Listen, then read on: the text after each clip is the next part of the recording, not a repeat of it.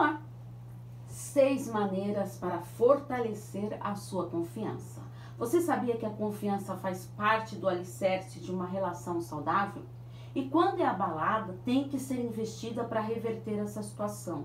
O melhor caminho é avaliar como está a sua autoconfiança. A confiança que você tem consigo mesmo.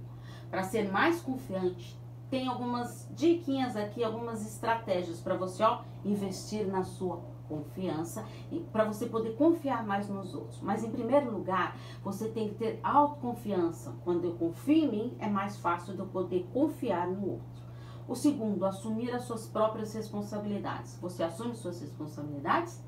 Terceiro, saber lidar com as frustrações, deixando ó, as amarguras do passado lá para trás. Quarto, ter pensamentos positivos. Você tem esses pensamentos? Trabalhar sempre a sua autoestima. Isso mesmo, invista.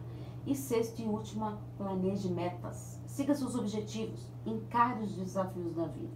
Lembre-se, a confiança é a base do relacionamento saudável. E se você caiu de paraquedas nesse vídeo, eu sou Paula Freitas, psicóloga, psicoterapeuta de casal e terapeuta sexual. Acompanhe meus textos, vídeos, posts nas redes sociais, podcast, relacionamento, psicologia.